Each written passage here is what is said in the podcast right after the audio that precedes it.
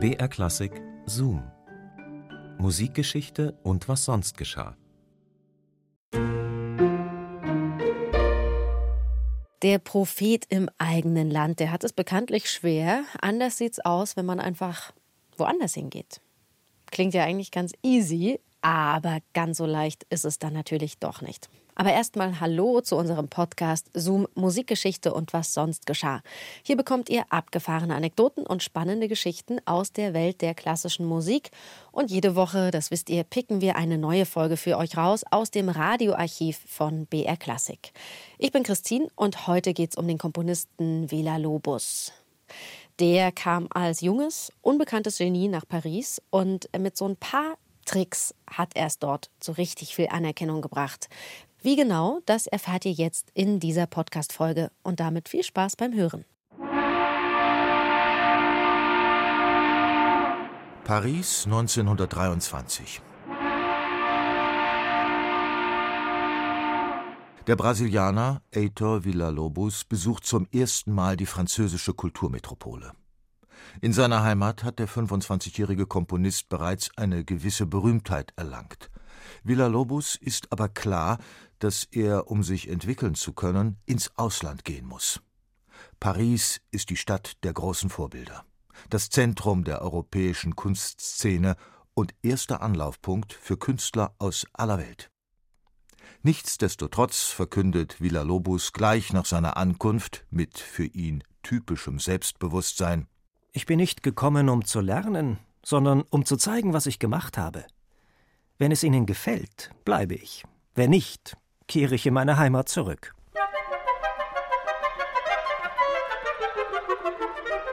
Um Villa-Lobos in die Pariser Kreise einzuführen, veranstaltet die Malerin Tarsila do Amaral ein großes Essen in ihrer Atelierwohnung nahe dem Cimetière de Montmartre.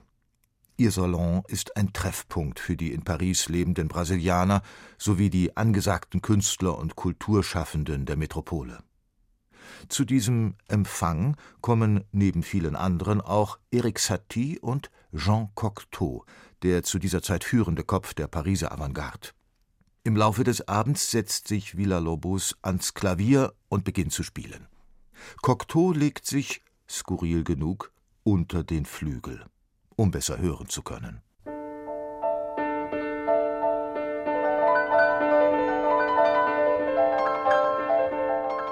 Cocteaus Kritik ist gnadenlos. Die Improvisation sei ein stilistischer Abklatsch der Musik von Debussy und Ravel. Es fehle die künstlerische Eigenständigkeit. Villa Lobos, schon etwas gereizt, setzt neu an und spielt weiter. Aber Cocteau hat ihm eine Falle gestellt. Er gibt abermals seinen Unmut kund, denn Inspiration auf Bestellung, das ist für Jean Cocteau nun gänzlich abwegig und mit seiner Kunstauffassung unvereinbar.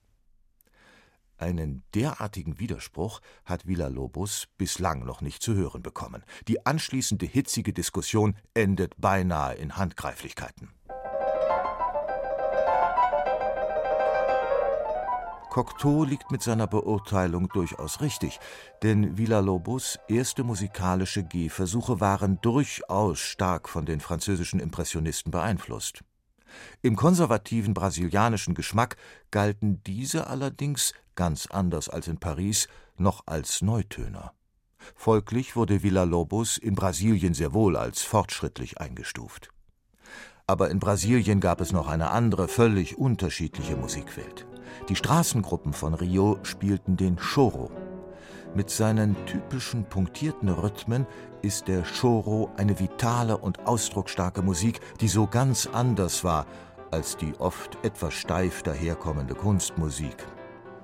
Villa-Lobos lernte Gitarre, spielte in verschiedenen Choro-Gruppen mit und eignete sich auch diese Musik an.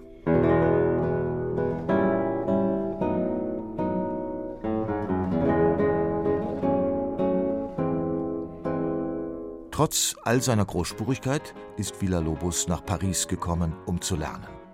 Der Aufenthalt wird, vielleicht gerade auch wegen der Herausforderung, zum entscheidenden Impuls.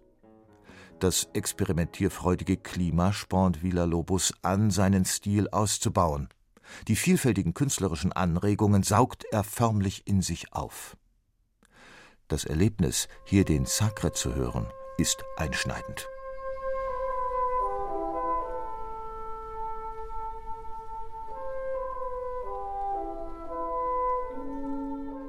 Grundsätzlich stehen die Zeichen für Villa-Lobos in Paris günstig.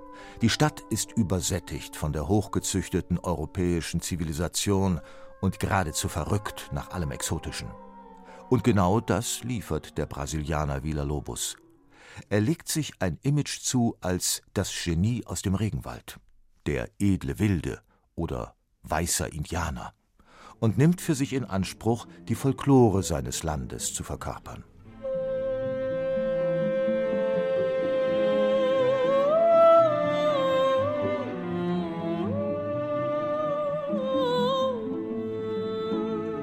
Villa-Lobos ist von nun an stets darauf bedacht, keine direkten Vorbilder preiszugeben.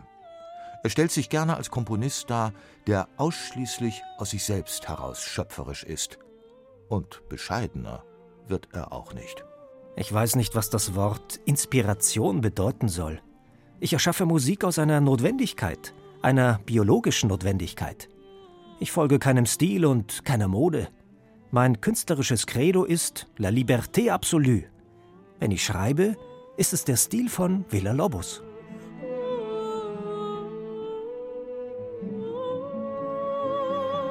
So hat er schließlich doch umgesetzt, was Cocteau forderte, allerdings, wie alles, was er tat, auf seine eigene Weise.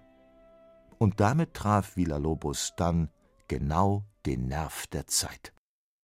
Tja, und manchmal entsteht aus Abneigung dann doch Respekt oder sogar Freundschaft. Soll es geben. Das war ein Zoom von Detlef Krenge. Zoom, Musikgeschichte und was sonst geschah, gibt's immer samstags neu in der ARD-Audiothek und natürlich überall wo es Podcasts gibt. Und in der nächsten Folge geht es dann um Richard Wagner. Der hat ein einziges Mal versucht, eine seiner Opern zu übersetzen, und zwar den Tannhäuser ins Französische. Und äh, damit wollte er eigentlich in Paris Fuß fassen. Die Leute sollen staunen, was ich da alles ausgebrütet haben werde. Und wie die Leute staunten, als sich da am 13. März 1861 der Vorhang für den Tannhäuser hebt. Ja, wie das am Ende ausging, das erfahrt ihr beim nächsten Mal. Bis dahin macht's gut. Eure Christine.